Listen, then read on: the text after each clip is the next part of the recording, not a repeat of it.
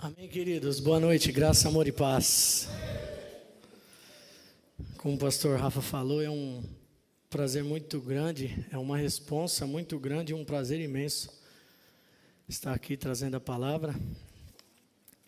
E hoje vou fazer um pouco diferente, eu vou entoar algumas canções aqui, pelo menos umas duas. Eu tô com saudade de louvar. E também, né, irmãos, é, esse louvor de início aqui, que eu vou tocar agora, é um louvor que ele sempre, quando eu toco ele, ele fala muito comigo.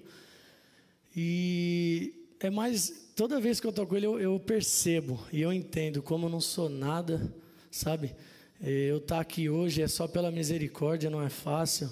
Toda vez que eu tenho a oportunidade de pregar, de louvar, é, por mais que às vezes vocês olhem e achem, ah, o Hermes já vai lá, não vai, irmãos, é difícil, é só pela misericórdia. E eu reconheço cada dia mais o quanto eu preciso e necessito de Deus na minha vida, sabe? Então, é, eu já vou começar já com ele. O nome dele é Faça a Morada, do Quemuel. É um louvor que particularmente eu gosto muito da letra. E ele fala muito comigo. Você pode ficar à vontade mesmo, pode ficar sentadinho.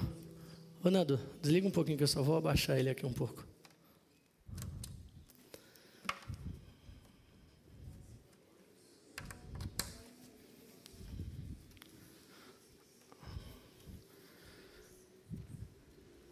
E que neste, a partir de agora, você possa estar atento ao que Deus vai falar com você, através da palavra que vai ser ministrada, através deste louvor. E eu entrego para o Senhor este louvor como a minha oração de hoje.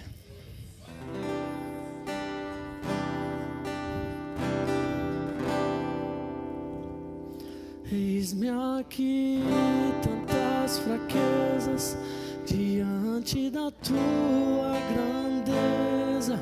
O que se vê, o coração não sente, o corpo responde, minha alma não mente. Sonda agora este coração. Veja, Senhor, se não tenho razão, mas eu não quero ser tão racional. Espírito Santo pode se achegar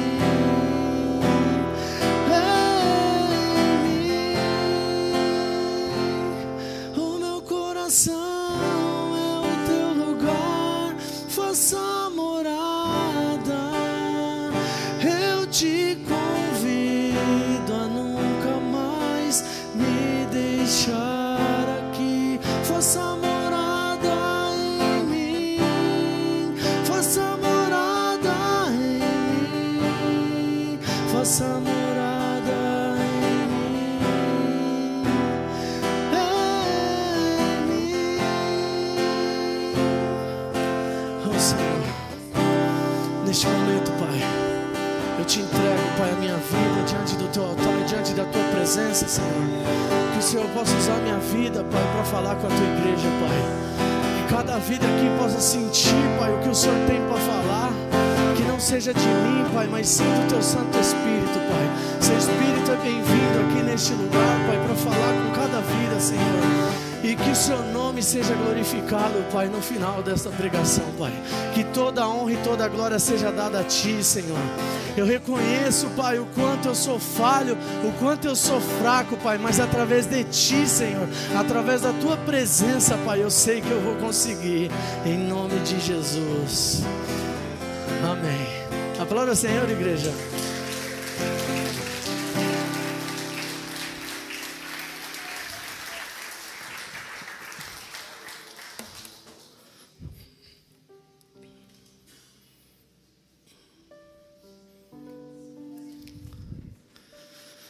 Amém, queridas.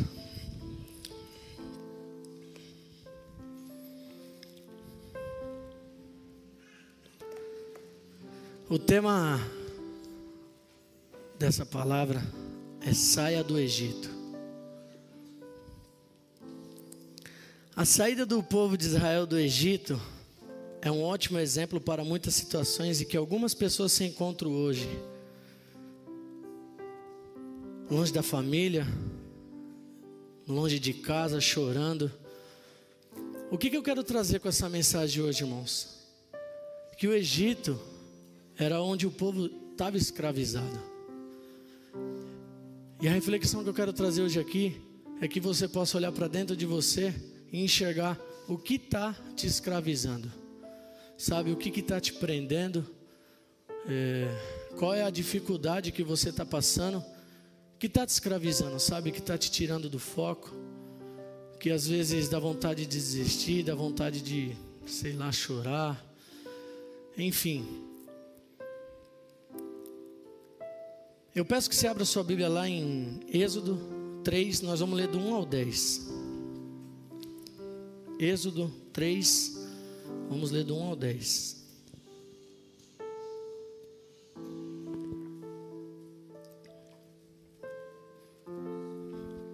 Amém, queridos? Êxodo é fácil de achar, hein? Êxodo 3, do 1 ao 10, diz assim, ó. Deus fala com Moisés no meio da sarça ardente. Apacentava Moisés o rebanho de Jetro, seu sogro, sacerdote de Midian. E levando o rebanho para o lado ocidental do deserto, chegou ao monte de Deus, a Horebe. Apareceu-lhe o anjo do Senhor, numa chama de fogo, no meio de uma sarça. Moisés olhou, e eis que a sarça ardia no fogo, e a sarça não se consumia. Então disse consigo mesmo: Irei para lá e verei essa grande maravilha. Por que a sarça não se queima? Vendo o Senhor que ele se voltava para ver, Deus, no meio da sarça, o chamou e disse: Moisés, Moisés. Ele respondeu: Eis-me aqui. Deus continuou Deus continuou: Não te chegues para cá, tira as sandálias dos pés, porque o lugar em que está é terra santa. Disse mais: Eu sou o Deus de teu, de teu pai, o Deus de Abraão, o Deus de Isaac e o Deus de Jacó. Moisés escondeu o rosto porque temeu olhar para Deus.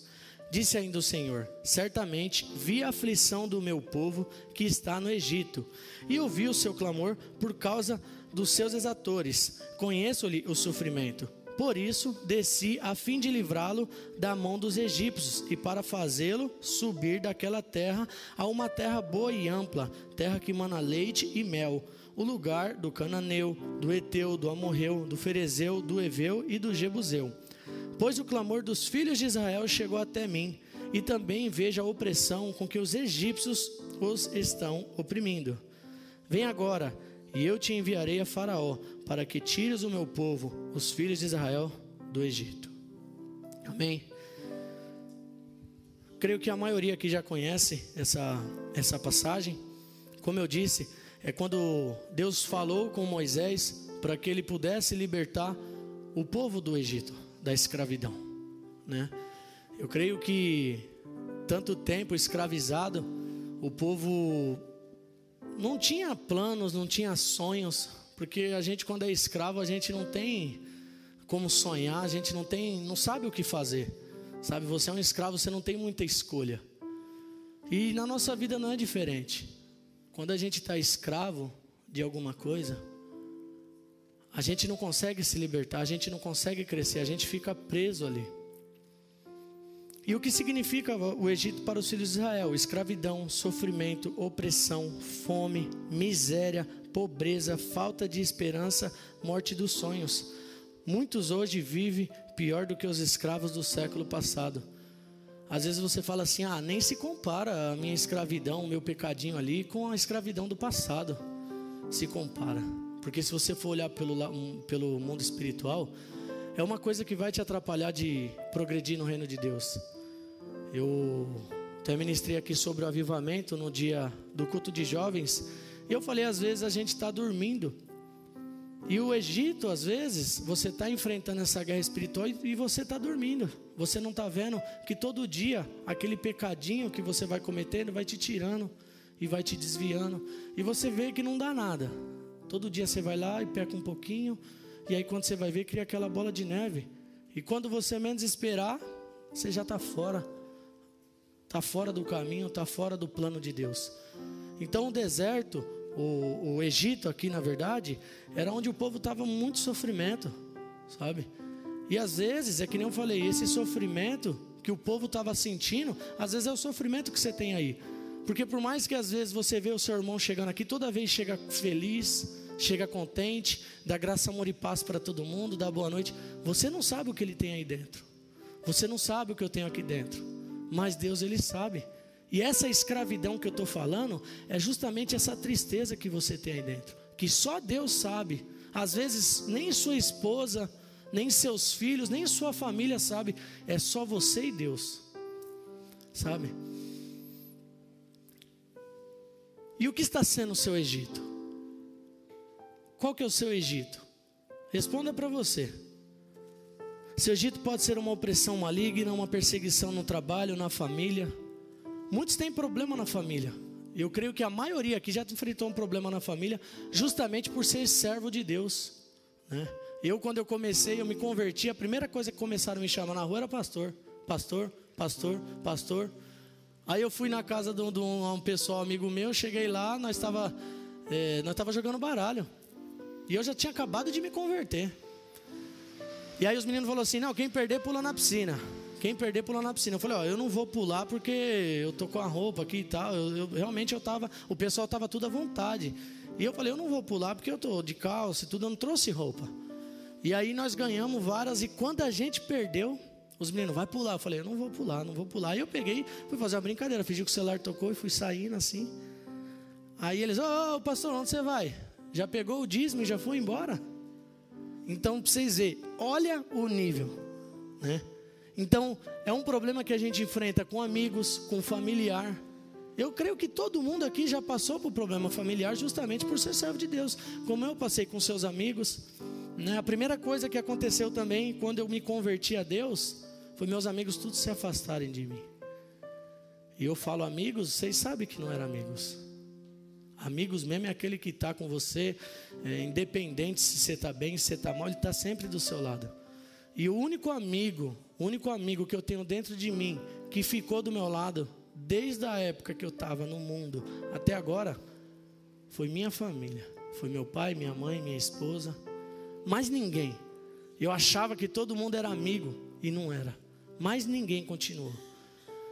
E para quem era do mundão aqui, tinha vários amigos, bebia, se drogava, vocês sabem do que eu estou falando. Vocês entendem o que eu estou falando. Isso é uma coisa que é natural. E aí você fala, poxa, eu achava que todo mundo era meu amigo e não tinha amigo nenhum. Mas aí a gente vai se acostumando, né? Vai fazendo novas amizades. E eu ganho um monte de amigo aqui. Eu tenho o maior prazer de servir a Deus nessa comunidade, porque Deus me deu um monte de amigos, sabe? Quem eu considero pessoas de Deus, pessoas que eu posso contar, que eu posso me abrir, sabe? E Deus, ele é, ele é maravilhoso. E até às vezes perseguição no trabalho, né? Às vezes você está trabalhando ali, está tão difícil. Eu já pensei em desistir, irmãos. Eu vou falar para você. Eu vou fazer nove anos na sociedade bíblica. Eu acho que só para o pastor eu já falei já umas 20 vezes que eu não aguentava mais. Porque realmente é difícil, irmãos. Sabe? E acontece tantas coisas, a gente não entende o propósito de Deus.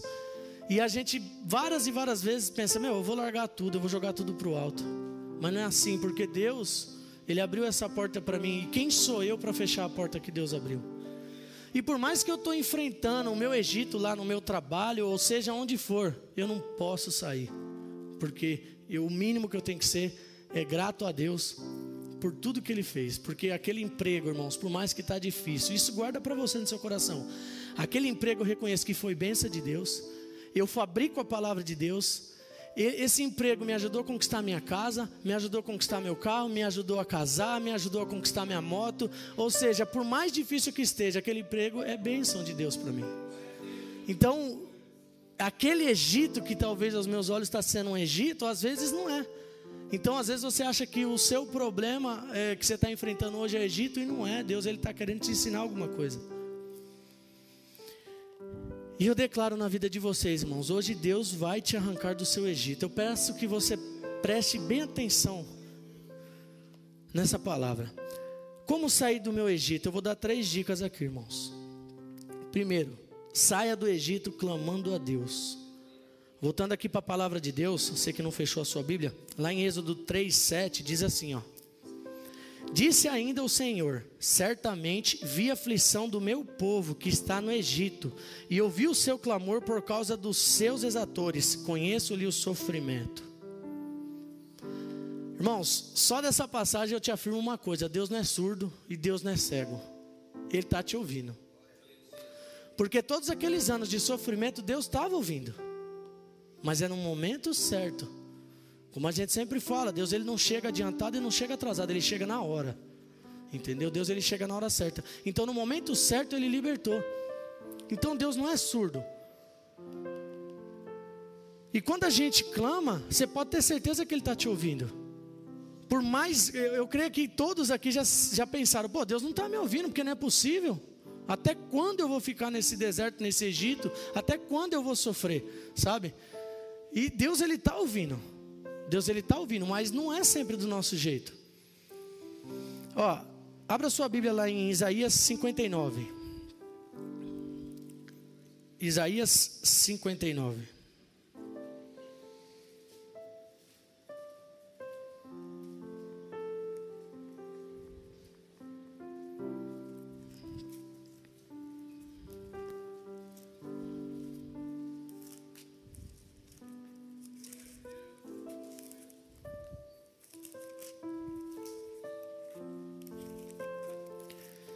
Isaías 59, 1 e 2 diz assim: ó, Eis que a mão do Senhor não está encolhida, para que não possa salvar, nem surdo o seu ouvido, para que não pode ouvir. Mas as vossas iniquidades fazem separação entre vós e o vosso Deus, e os vossos pecados encobrem o seu rosto de vós, para que vos não ouça. Ou seja, os nossos pecados e as nossas iniquidades é o que separa a gente. Às vezes Deus não está ouvindo, porque Deus ele ignora a oração. E às vezes Ele está ignorando a sua oração porque você está levando a vida de pecado, porque você está levando a vida de iniquidade, o pecado que já se tornou natural na sua vida. Às vezes você vem para a igreja aqui e para você é a mesma coisa também. Às vezes Deus está querendo te tratar hoje, por exemplo, vai usar a vida do Hermes para te tratar hoje. E você veio aqui, você não está nem aí, está dormindo. Sabe, você está pensando o que você vai fazer depois daqui? Que, que você vai fazer? Você vai para casa, vai, vai comer alguma coisa, vai pedir uma pizza, vai... enfim. Você está no momento aqui, irmãos? Esse momento é para nós cultuarmos, entregarmos o nosso louvor e a nossa adoração, porque Deus ele está ouvindo o nosso clamor e é o momento de nós recebermos o que Deus tem para nós. Não importa quem suba aqui. Uma vez a, a, a, Duda subiu aqui, uma criança subiu e Deus usou a vida dela para falar com a gente. Deus ele vai usar quem Ele quer, irmãos. Sabe? Então esse momento nós temos que estar 100% centrado na palavra de Deus. Senão não, não, não tem tratamento. Aí você fala, pô, Deus não ouve meu clamor. Não ouve porque quando você às vezes tem oportunidade, você não aproveita. Claro que tem que ser em todo e qualquer momento. No seu quarto, andando, trabalhando, em todo e qualquer momento você tem que falar com Deus. Mas esse é o momento de cultuar o Senhor. Você não veio para a igreja para dormir, para conversar. Pra... Claro que acontece. Às vezes o irmão está um pouco cansado, acontece. Normal. Quem nunca veio cansado para a igreja? Glória a Deus pela sua vida, que mesmo cansado você está vindo. Mas este momento é de cultuar, irmãos. Ou seja, precisamos clamar ao Senhor, expressando assim a nossa dependência e confiança em Deus. Primeira coisa que eu fiz aqui, irmãos, eu cantei esse louvor declarando minha dependência em Deus. Porque eu não sou capaz, irmãos. Eu sei o quanto é difícil para mim sabe? Quanto eu tenho dificuldade, isso eu vejo na vida de muitas pessoas também. E quando a gente reconhece que a gente não pode, que a gente não é capaz, é aí que Deus ele usa. Sabe? Porque Deus escolheu os fracos para confundir os fortes. Deus escolheu os que não são para confundir os que são. Sabe? Portanto, eu volto a perguntar a vocês aqui, ó. Qual tem sido o seu Egito? Pode ser um pecado que lhe prende, uma dificuldade, um casamento, filho, desemprego, uma dívida, uma maldição. Falar de dívida aqui, eu acho que eu sou especialista em dívida, irmãos. Graças a Deus, eu não, eu não sei da vida de muitos aqui em relação à dívida, mas eu acho que para ganhar de mim, eu estava lembrando até, acho que foi quarta-feira, eu estava conversando com um amigo meu, ele falou que está todo endividado. E ele contando assim e falando da dívida dele, mas eu falei, eu, olhando assim, eu falei, não, ele tem dívida, mas não é tudo aquilo. Eu pensando, né? eu não falei, né? Falei, não, você tem que né, pagar suas contas e tal. Porque, meu, eu lembro que eu estava um dia em casa, aí cortou a internet. Aí eu falei, neguinha, vamos deixar esse chip guardado, que quando a gente tiver dinheiro a gente paga, né? E aí o que, que a gente faz? A gente compra um outro aí e vamos colocar um crédito aí para ver se dá, né? E aí colocamos. Irmãos, o crédito foi rapidinho. Aí eu olhei para ela e falei, e agora, mano? Aí sabe o que, que a gente fez? Oh, cidade maravilhosa. Lá no, no terminal, de, acho que todo terminal tem Wi-Fi. Cidade inteligente. Eu e neguinha, quando queria falar no telefone, nós ia lá no, no terminal. Não tá pegando ônibus, não. Nós estamos aqui falando, mexendo, às vezes conversando, porque não tinha, irmãos. Aí a neguinha foi trabalhar no outro dia, o cara bateu lá na porta, tum, tum, eu trabalhava à noite. Eu falei, eu não vou atender, não. Daqui a pouco a TV estava ligada, né? Tchum. Eu falei, oxi. Agora eu vou atender. Desci correndo, o cara, Eletropaulo. Eu falei, fala aí, meu. E, ó, eu falei, não, já paguei, nem tinha pagado, irmãos. Já paguei já. Tava, meu, tava numa luta, aí liguei para um amigo meu. Falei, ó, calma aí que eu vou pegar o comprovante. Entrei, liguei para um amigo meu. Falei, pelo amor de Deus, paga essa conta para mim, depois eu te dou. Ele pagou, mandou o comprovante, aí o cara olhou, tá tudo certo, tá tudo resolvido. Esse era o meu Egito, irmão. Vocês não têm noção o que nós sofremos para sair disso. Sabe? Testemunho de dívida, acho que se eu for parar para pensar aqui, irmãos, eu tenho. Eu tenho, sabe? E a gente sofria, irmãos, e não tinha nada.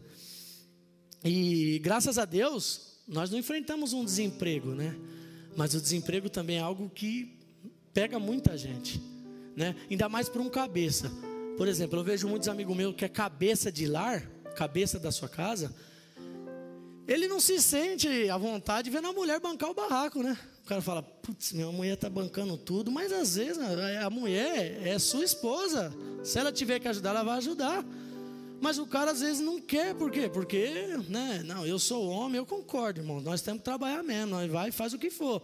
Mas se tiver tudo fechado, vai fazer o quê? Né? Então o desemprego também é, é difícil, e isso tudo eu vejo como maldição, irmãos. Foi por quê? Por falta de discernimento, por falta de sabedoria, por não ouvir pai e mãe. Nós casamos, nós não, não sabia de nada e sofremos, irmão, sofremos. Mas voltando para a palavra aqui, ó. Não importa qual é o seu Egito, Deus ele é poderoso para arrancá-lo de lá e te conduzir à terra prometida. Irmãos, eu posso dizer hoje assim, eu, eu, o meu foco é o céu, mas hoje eu estou na terra prometida, irmãos. Eu estou na terra que manda leite e mel, porque eu estava sofrendo tanto e hoje eu dou glória a Deus por tudo, irmãos.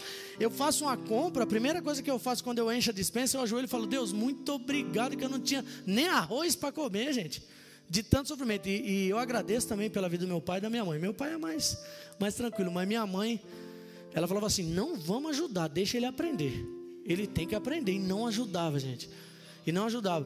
Aí eu ia lá para casa do meu pai, Domingo, churrasco, aí o coroa via que eu estava meio chateado, né? Aí minha mãe falava, não ajuda. Aí na hora de ir embora, falou, falou, aí meu pai, vou levar você no portão. Aí ele vinha assim, né? E aí, gordinho, como que tá? Ah, tá de boa, né?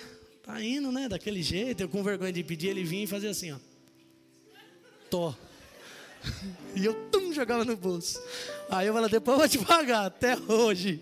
Mas irmãos, Rapaz, mas meu pai me ajudava. E 50 reais, irmão, eu ia lá, comprava ovo, comprava salsicha, comprava os mais baratos, né? Comprava é, é, filé, não, é coxa sobre coxa, assim, esses negocinhos mais baratinhos, né? Um pouquinho de cada e tal, para durar um, um pouquinho mais, né?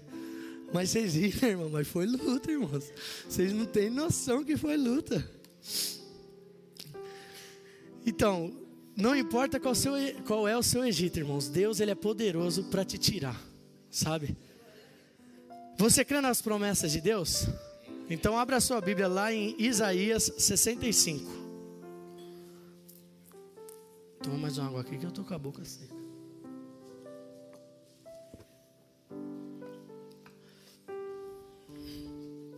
Isaías 65, 17 ao 19.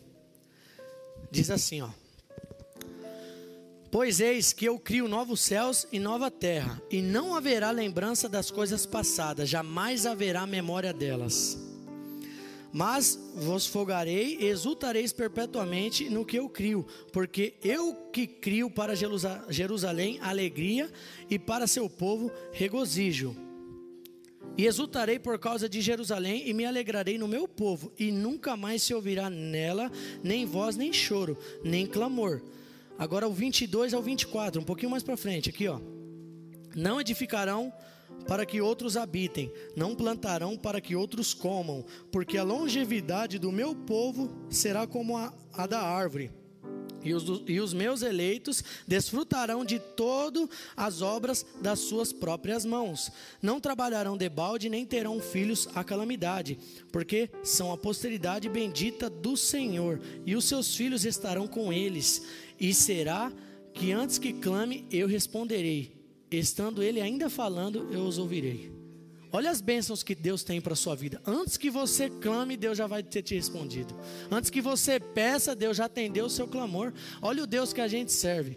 E às vezes você fica estagnado aí, em choque o que vai acontecer, mas não. Deus ele é tão fiel e justo que ele te responde antes de você perguntar. Mas isso não impede a gente de buscar também. Aqui no começo, ó, Pois eu que crio novos céus e nova terra, e não haverá lembrança das coisas passadas, jamais haverá memórias dela. Eu tive um sonho esses dias, até o pastor me ajudou na interpretação, na verdade ele que me interpretou. Foi um sonho que me impactou bastante, mexeu bastante comigo, gente. É, foi no dia do meu aniversário. Eu sonhei que eu estava. Eu chamaram para servir o quartel.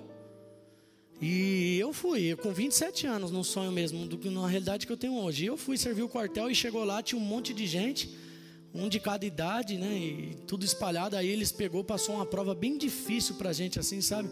Tipo, tinha uns 20, uns 20 caras assim, um atrás do outro, um, um do lado do outro e atrás, assim, mas era muita gente. E a piscina era bem funda, que chegava, tipo, mais ou menos aqui. E eu tenho quase 1,90m e chegava aqui. E tinha uns caras que era mais baixinhos, eles colocaram um peso tão grande nas nossas costas e nós tínhamos que correr dentro da piscina com aquele peso. E tinha cara que ficava se afogando e nós vamos e vamos e conseguimos. Aí ele falou: Ó, vamos sair todo mundo, tá tudo certo. Vocês cumpriram o primeiro dia do treinamento. Falei, beleza. Aí, no sonho mesmo, irmãos, fomos, tomamos banho e tal. No meio do sonho, eu Voltei 10 anos atrás, quando eu tinha 17 anos, eu trabalhava num lava rápido.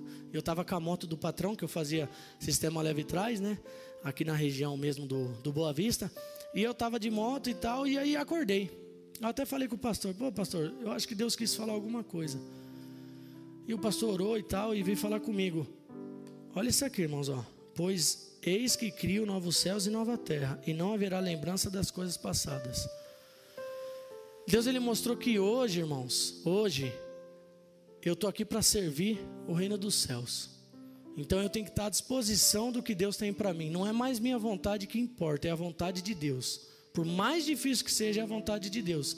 E quando eu voltei dez anos atrás, Deus ele falou: para de olhar para trás, porque as coisas que passou já é passado. E às vezes a gente fica preso no passado, que também se torna um Egito, e a gente não consegue olhar para frente, irmãos.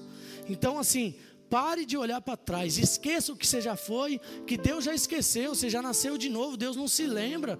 Né? Acho que o pastor Márcio deu um exemplo aqui de uma vez, eu não, não vou lembrar do exemplo, mas ele falou que é, Deus ele não se lembra do que passou. A partir do momento que você nasceu de novo, Deus ele já esqueceu. Quem se lembra é você. E aí você fica preso no seu passado, no seu Egito, e você não evolui. Então, primeiro, como eu acabei de dizer, saia do Egito clamando a Deus. Nós temos que sair dando glória a Deus. Aquele louvor do Lázaro, vou passando pela, pela prova, dando glória a Deus. E é assim que nós temos que fazer, irmãos. Nós temos que passar dando glória. Não é difícil, mas tem que passar dando glória. O segundo, saia do Egito crendo e obedecendo a Deus. Êxodo 4, vamos lá para Êxodo 4, do 1 ao 9, nós vamos ler. O segundo, saia do Egito crendo e obedecendo a Deus. Êxodo 4, do 1 ao 9, diz assim: ó. Respondeu Moisés: Mas eis que não crerão, nem acudirão à minha voz, pois dirão: O Senhor não te apareceu.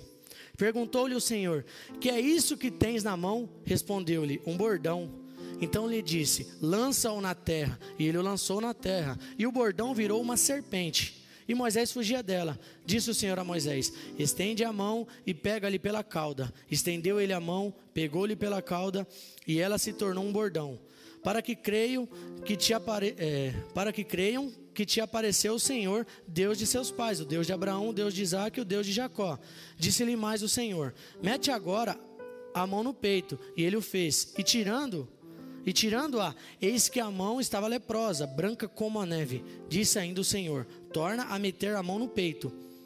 Ele a meteu no peito novamente, e quando a tirou, eis que se havia tornado como o restante de sua carne. Se eles te não crerem, nem atenderem à evidência do primeiro sinal, talvez crerão na evidência do segundo. Se nem ainda crerem mediante estes dois sinais, nem te ouvirem a voz, tomará das águas dos rios e as derramará na terra seca. E as águas que dos rios tomarem, tomares tornar-se-ão em sangue sobre a terra. Você crê que sua vida pode mudar a partir de agora, irmãos? Se você absorver essa palavra? Você crê, irmãos? Glória a Deus, aleluia. Mas tem muitas pessoas que não crê. Tem muitas pessoas que são incrédulas. Tem muitas pessoas que vêm, às vezes é convidado e fala, putz, eu estou ouvindo lá, o cara está falando, o cara é meio doido, não tem nada a ver o que ele está falando. Como que pegou um bordão e transformou num, numa cobra e depois voltou? Esse cara é meio doido, não tem nada a ver. O problema das pessoas é a incredulidade, irmãos. Até nós dentro da igreja, às vezes a gente desconfia de algumas coisas, ou não desconfia. Quando você está numa caminhada, você não fala, pô, será que isso foi mesmo? Será que aconteceu aquilo? Quando o irmão às vezes conta um testemunho sobrenatural para você, será que você bota fé mesmo? Será que você acredita ou fala, não, esse irmão, esse irmão aí está meio doido, meu. Acho que ele tomou um antes de vir para o culto. Não é possível. O problema é a incredulidade, irmãos. Eu vou dar um exemplo aqui para vocês, ó. Ó, calma aí, ó. O exemplo aqui, elefantes são domados quando ainda filhotes. Amarram sua perna com corrente num tronco e eles lutam para sair e não conseguem. Desiste de lutar e quando adultos já não tentam mais. Isso aqui é só para vocês entenderem. Ó. Quando os elefantes são pequenos, eles são domados e eles amarram as pernas dos elefantes como, quando eles são filhotes. E eles prendem tanto que os elefantes tentam tanto sair e não conseguem. Até que chega um dia que eles, quando eles estão grandes, eles não querem mais. E para arrancar o povo do Egito, Deus precisava antes arrancá-los da incredulidade. Ou seja, o elefante um dia ele ficou incrédulo. Ele falou: "Não consigo mais". E às vezes você se prende tanto no seu passado, você se prende tanto no seu Egito, que você fica incrédulo, para de acreditar em Deus, para de acreditar no sobrenatural, que Deus pode mudar a sua vida a qualquer momento, e você fica ali preso. Então o que, que Deus fez aqui? Deus ele tirou Moisés, ele, tirou, ele fez Moisés mostrar para o povo o que aconteceu para tirar a incredulidade do povo. Ele até falou aqui, ó, é, se eles não te crerem nem atenderem a evidência do primeiro sinal, talvez crerão na evidência do segundo sinal. Se nem ainda crerem mediante esses dois sinais, nem te ouvirem a voz, tomarás das águas dos rios e derramará na terra seca, e as águas que dos rios tomares tornar-se-ão em sangue. Deus ele tem que transformar um rio em sangue para você começar a crer nele? Para você acreditar que ele pode mudar? Aí que acontece? O povo foi incrédulo, o povo não acreditou, o povo ficou daquele jeito. Como vocês sabem, quem já leu a Bíblia sabe que o povo era incrédulo, o povo era difícil, o povo era de dura serviço. O que aconteceu? Vieram os sinais: vara em cobra, é, lepra, água em sangue. Deus usou o seu líder, Deus usou o seu servo, o líder Moisés, para libertar o povo. Olha que interessante essa parte. Eu até citei um pouquinho, mais ou menos, isso no culto de jovens quando a gente fala de líder. Ó, abra sua Bíblia lá em 2 Crônicas 20 e 20.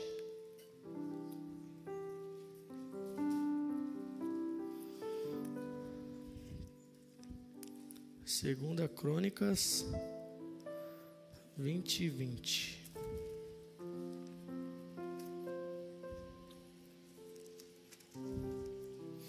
Diz assim, ó. Segunda Crônicas 20 e 20.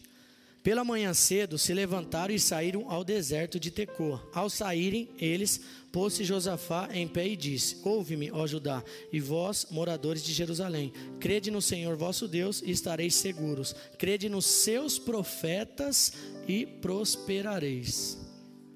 Olha o que Deus fala: crede no Senhor e crede nos seus profetas, ou seja, homens e mulheres de Deus que Deus levantou para estar tá à frente para estar tá te auxiliando, para estar tá te orientando. Seus líderes, às vezes amanhã você vai se tornar um líder, um pastor, uma pastora. E para ser um bom pastor, um bom líder, você tem que ser um bom liderado. Então, por isso que Deus pede para você: você precisa respeitar o seu líder, você precisa obedecer o seu líder. A incredulidade e desobediência só o prende e escraviza ainda mais no seu Egito. Quando você não obedece, você está mais escravo ainda, porque você acha que aquela pessoa não é capaz. Quantas vezes você já olhou, putz, aquele irmão ali virou pastor, mas ele não sabe de nada? Lógico que não sabe, eu não sei, ninguém sabe. Nós vamos aprender, Deus vai capacitar, porque Deus não escolheu os capacitados, Deus capacita os escolhidos. Então não cabe a eu, você, querer falar quem é e quem não é. Foi Deus que escolheu, ponto. Então nós temos que obedecer a Deus. Obediência. Isso tira a gente do Egito. Essas coisas prendem a gente, irmãos. Creia e decida obedecer a Deus na sua vida e prepare-se para ser liberto do Egito. Prepare-se, irmãos. Como eu falei, eu não sei qual é o seu Egito, eu não sei o que você tem dentro de você, só Deus sabe. Mas creia que Deus ele é poderoso para te tirar do Egito, sabe? Deus ele libertou o povo e como eu falei aqui, eu, eu, eu, às vezes eu tento me colocar na história, né? Eu fiquei olhando e pensando, poxa, quanto sofrido deve ter sido para aquele povo. Quanto sofrido foi, sabe? Às vezes famílias sendo destruídas. E eu fiquei tão maravilhado nesse culto de jovens que Deus ele deu um presentão para nós de ver famílias unidas orando um pelos outros, pai orando, pais orando pelos seus filhos, sabe? Filhos orando pelos seus pais. Isso é uma das maiores dádivas que nós temos hoje, é a família. E o povo preso no Egito, você acha que eles tinham isso? Para para pensar, sabe? Tenta só se colocar no lugar. Quando você for ler a palavra de Deus, tenta se colocar no lugar. Você vai ver como vai doer muito mais do que apenas você ler uma historinha que está na Bíblia. Sabe, o povo não tinha sonho, não tinha projeto, não tinha plano, não tinha nada. O povo era simplesmente escravos. Então, o segundo, saia do Egito e crendo e obedecendo a Deus. O terceiro, saia do Egito vencendo o Faraó. Faraó representa um, é, um principado e o Egito sim, é, simboliza uma cadeia espiritual. Ou seja, guerras espirituais, irmãos. Como a gente vence guerras espirituais? Batalhando, de joelhos, orando. Como eu sempre falo, né? não só eu, como todos os pastores, a gente sempre fala, a gente tem que se empenhar, irmãos. Meu, é tão difícil, eu estou pedindo para Deus todo dia, sabe? Eu estou tentando dedicar um tempo para Deus. Não um tempo quanto eu estiver trabalhando ou quanto eu estiver no meio do caminho mas um tempo específico para mim ajoelhar e orar. Sabe? Porque se a gente quer unção e a gente quer poder, a gente tem que buscar.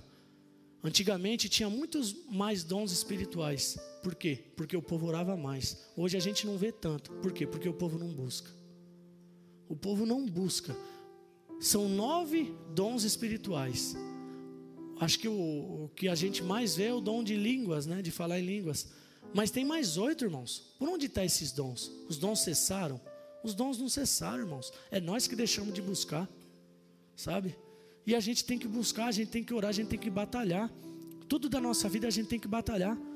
Eu estou passando por uma fase lá na empresa lá que eu, eu falei para minha esposa, eu não vou falar nada, eu vou ficar quieto.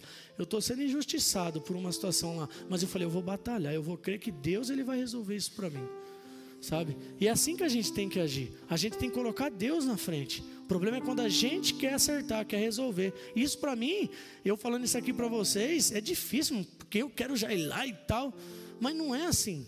E é difícil, irmãos. É difícil demais.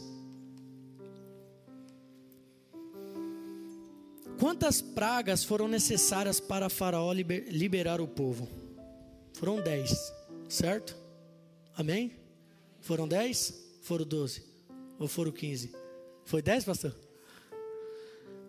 Água em sangue, rãs, piolhos, moscas, praga no gado, tumores, úlceras, saraiva, gafanhotos, trevas e morte dos primogênitos. O que isso nos ensina, irmãos? Precisamos ser persistente e perseverante. A gente, lendo a palavra de Deus, nós sabemos que Deus ele endureceu o coração de Faraó. Mas o povo sabia? E o que foi necessário? Foram necessários dez pragas para o povo poder, para Faraó poder liberar o povo, libertar o povo. Então você acha que a sua luta vai ser da noite para o dia? Você acha que vai ser fácil? Se Deus ele teve que jogar dez pragas para Faraó libertar o povo, nós com a primeira oração já vamos vencer? Com 10 oração vamos vencer? Com 20 oração? Teve um conhecido meu que falou: Eu fui para a igreja um ano e Deus não fez nada, eu saí da igreja. Eu falei: Por isso que Deus não fez nada, porque ele sabia que você ia sair da igreja depois de um ano. Não é verdade? Deus sabe de tudo. O problema é que a gente quer enganar Deus. Precisamos tentar quantas vezes fosse, forem necessárias, sem desistir até que Satanás nos solte. Ó, Êxodo 3, Êxodo capítulo 3, vamos voltar para o Êxodo lá rapidinho. Êxodo 3, vamos ler o 19 e o 20 aqui. Ó.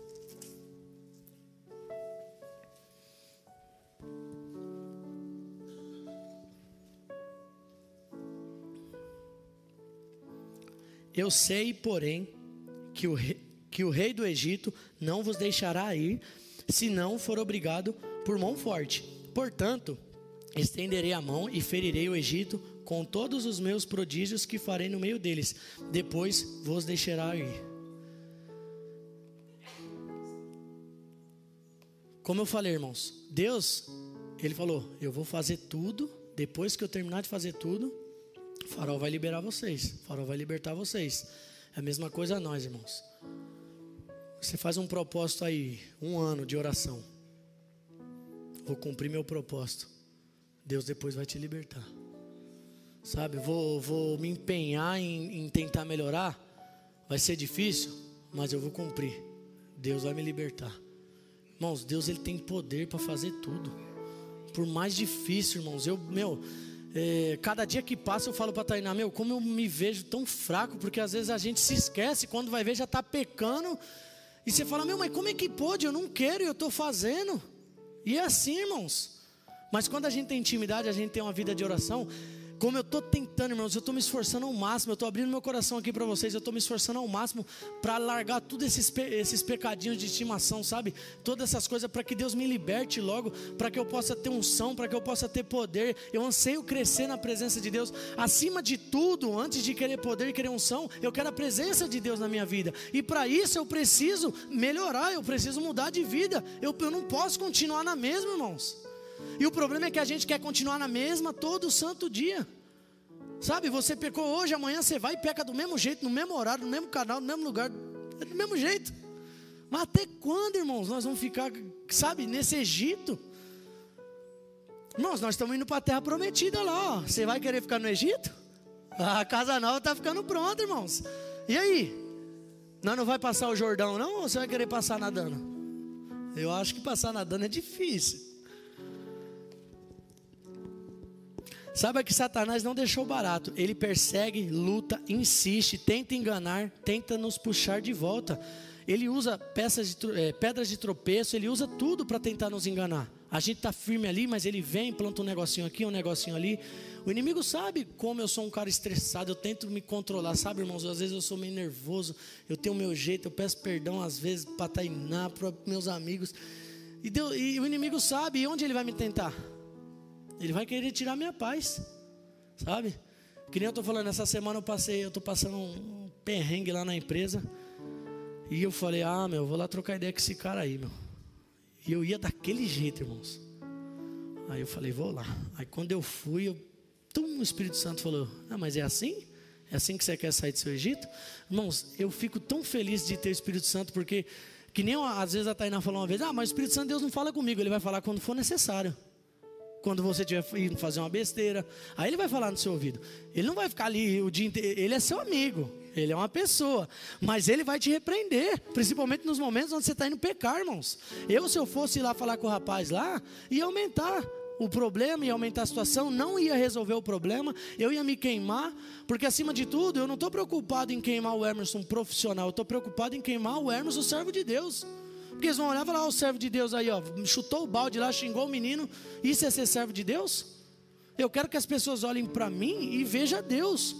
Eu quero que as pessoas olhem para mim e falem: nossa, aquele ali é um homem de Deus, é um pregador. Eu prego lá na sociedade bíblica. Aí eu vou pregar lá. Com que cara que eu vou pregar? Sendo que eu chutei o balde com o menino lá. Não tem lógica, irmãos. Então a gente tem que, sabe, ser perseverante. Deus me ajuda.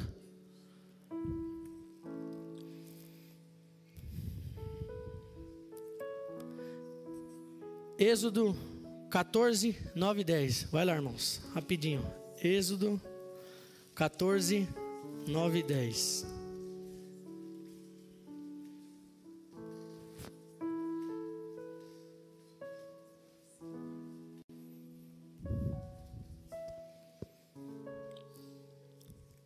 Êxodo 14, 9 e 10 diz assim: Perseguiram-nos os egípcios, todos os cavalos e carros de Faraó e os seus cavala, cavalarianos. E o seu exército e os alcançaram, acampando junto ao mar, perto de Pi-Airote, de fronte de Baal-Zephon. E chegando o faraó, os filhos de Israel levantaram os olhos, e eis que os egípcios vinham atrás deles, e temeram muito. Então os filhos de Israel clamaram ao Senhor, e disseram a Moisés: Será por não haver sepulcros no Egito que não nos tiraste de lá para que morramos neste deserto? Irmãos, até aqui, ó. Aí eu falo para você: Faraó deixou o povo ir e em seguida foi atrás com todo o seu exército. Isso aí é Satanás, irmão. Às vezes Satanás ele dá uma cordinha, mas depois ele vai atrás com todos os demônios dele atrás de você. Aí também tem aquela situação, né? Eu vou perguntar para você, mas você não precisa responder não. Você já saiu do seu Egito? Às vezes você fala, ah, eu não tenho Egito, não, eu já estou tranquilo, eu estou bem. A única coisa que eu te falo é o seguinte: é, Satanás ele não deixa barato, irmãos. Satanás ele não deixa barato. Por mais que você acha que está tudo bem, que está tudo tranquilo, é aí que ele chega.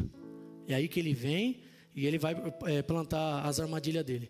Que nem eu estava, uma vez o pastor Rubens falou isso para mim. Falou, Hermes, quando a sua vida estiver tranquila, estiver tudo estabilizada, toma cuidado.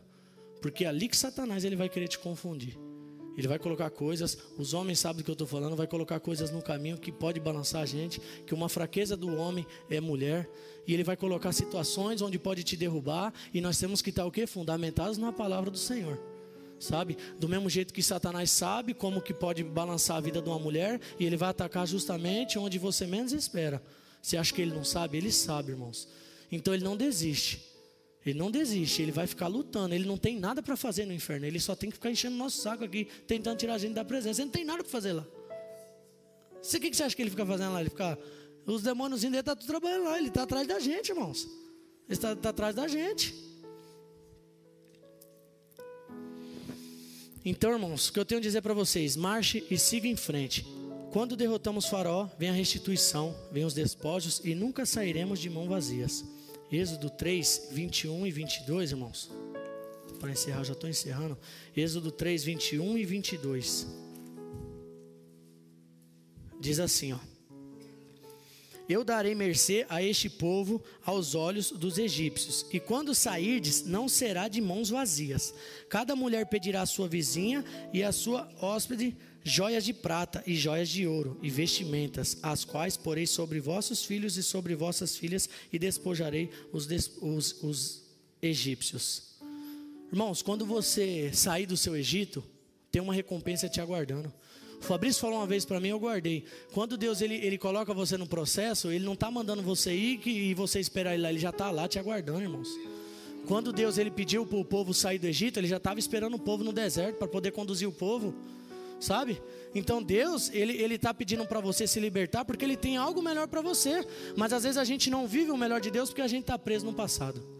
A gente está preso no pecado, a gente está preso na nossa consciência, a gente está preso em tudo que já passou, tudo que não provém de Deus. E para concluir, irmãos, Deus hoje está ordenando a Satanás que devolva tudo o que ele roubou de você. Se ele roubou sua alegria, Deus ele está ordenando que ele vai devolver hoje. Se ele roubou sua felicidade, ele vai devolver hoje. Se ele roubou a sua amizade com a sua família, ele vai te devolver hoje, irmãos. Eu creio, não estou falando da boca para fora aqui, não, fazer medinha, não. Eu estou falando no nome do Senhor Jesus Cristo. Tudo que ele roubou de você, ele vai restituir, irmãos. A gente tem que crer, a gente tem que receber. Nosso Deus é o Todo-Poderoso. Não tem outro Deus mais poderoso que Ele. Então, que tudo que Satanás tirou de você, você crendo e você buscando Deus, Ele vai te restituir. Deus tem tirado muitos dos seus Egitos, mas muitos saem e querem carregar o Egito. Por exemplo, o problema não foi o, o, o, o, povo sair do Egito, o problema foi que o Egito ficou dentro do povo. O problema não foi a mulher de Ló ser tirada de Sodoma e Gomorra. O problema foi Ló, é, é, Sodoma e Gomorra ter ficado dentro da mulher de Ló. E esse é o problema. Às vezes Deus tira nós do Egito, só que o Egito está aqui dentro. E até quando, irmãos? Para de olhar para o passado. Deus já te libertou. Ou Deus quer te libertar. E você vai ficar preso dentro do seu Egito até quando? Deus tira o Egito da sua vida, mas o Egito não sai dentro de você. Por quê? Porque você fica lembrando. E nós temos que tirar isso, irmão. Nós temos que repreender no nome de Jesus. É fácil sair do Egito porque é Deus quem faz esse milagre. O difícil é tirar o Egito da mente. Irmãos, a mente é tudo. A mente é tudo. Então você precisa primeiro trabalhar a sua mente, seu lado espiritual, a sua mente. Aqui, ó, cabeça. Você tem que controlar a sua mente. Porque o inimigo, ele fica falando na sua orelha, fica falando, fica falando, e você acredita nas mentiras de Satanás. Quando você vai ver, você está preso no Egito. A mente é tudo, irmãos. A Tainá me falou uma pesquisa, eu acho que eu já falei aqui, eu vou repetir. Tem uma pesquisa que fala que se a gente usasse, sei lá, 100%, 80% do nosso cérebro, nós só usa 30%. Uma pessoa mais inteligente usa 30%. Se a gente usasse 100% do nosso cérebro, nós podíamos até voar. Então o segredo está aqui, irmãos. O segredo está aqui, ó. E como que você consegue blindar isso aqui? Ó? Palavra de Deus, irmãos. Palavra de Deus. Oração, jejum, é vida, é intimidade, irmãos. É intimidade. É querer experimentar qual é a boa, perfeita e agradável vontade de Deus. Sabe? Então, assim, o que eu digo para você hoje, irmãos, vamos despertar como foi falado no, no, no, culto dos jovens, vamos despertar, vamos sair desse Egito, vamos sair dessa prisão, sabe? Não vamos ser mais escravo de todas essas coisas que o inimigo põe, não vamos ser escravo do medo, não vamos ser escravo da vergonha, não vamos ser escravo da fofoca, não vamos ser escravo da mentira, vamos parar de mentir, irmãos, vamos parar de fofocar no nosso trabalho, na nossa casa, na nossa igreja, sabe? Vamos sair de tudo isso, vamos melhorar, vamos ser uma igreja que cresce.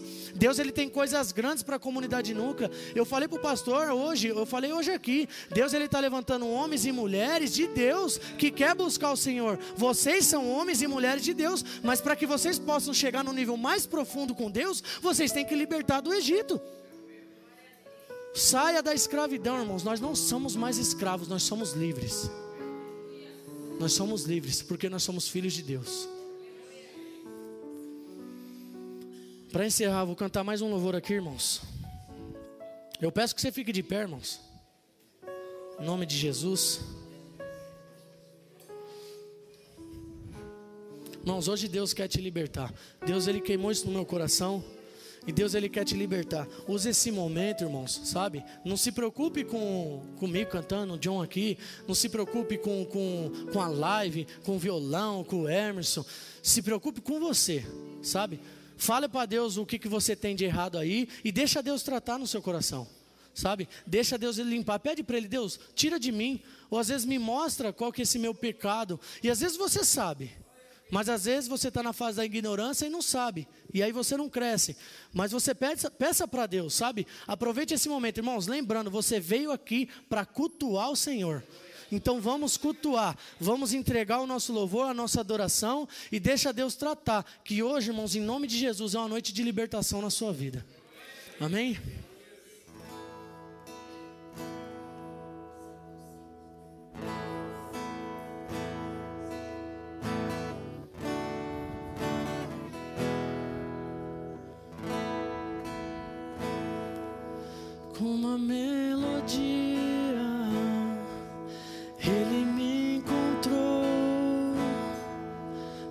Cercou com uma canção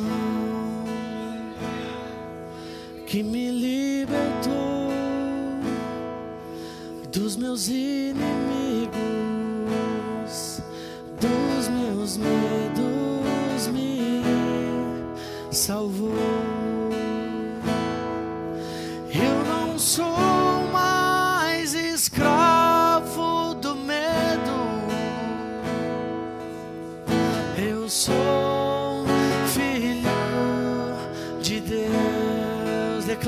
Igreja. Eu não sou mais escravo do medo. Eu sou filho de Deus.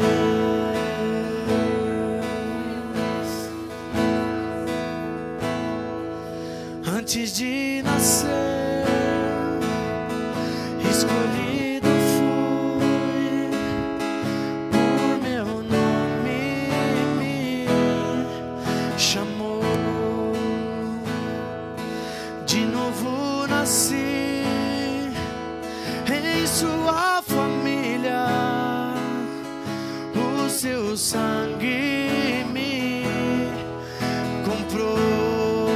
Declare.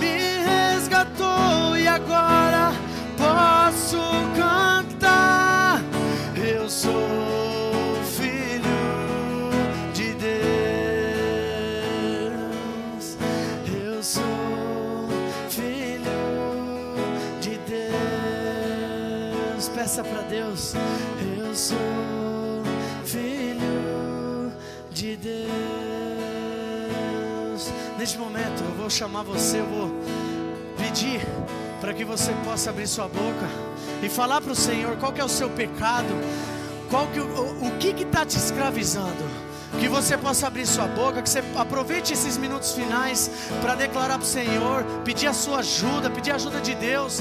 Nós sabemos que nós não somos capazes, mas Deus ele pode te ajudar a melhorar. Deus ele é que vai te fazer crescer. Então, abra sua boca, igreja. Declare, use esse momento, essa sexta-feira alegre.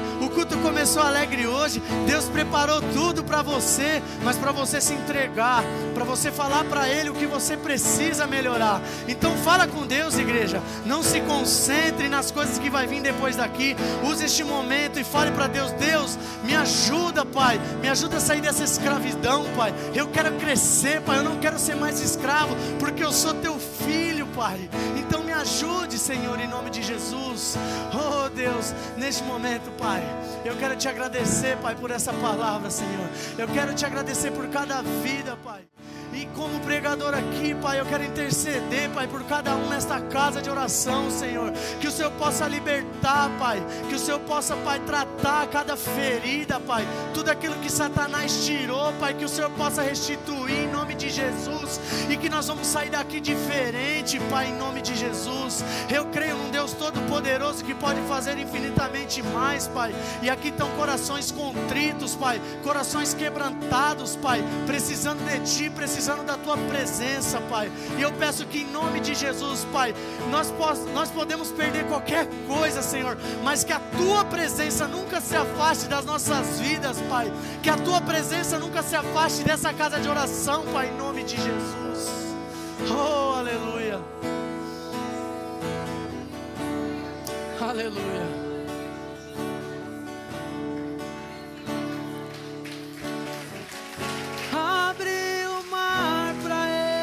Passar por Ele. Perfeito amor que me alcançou, me resgatou e agora eu posso cantar. Eu sou filho de Deus. Aleluia. Aplauda, Senhor, igreja.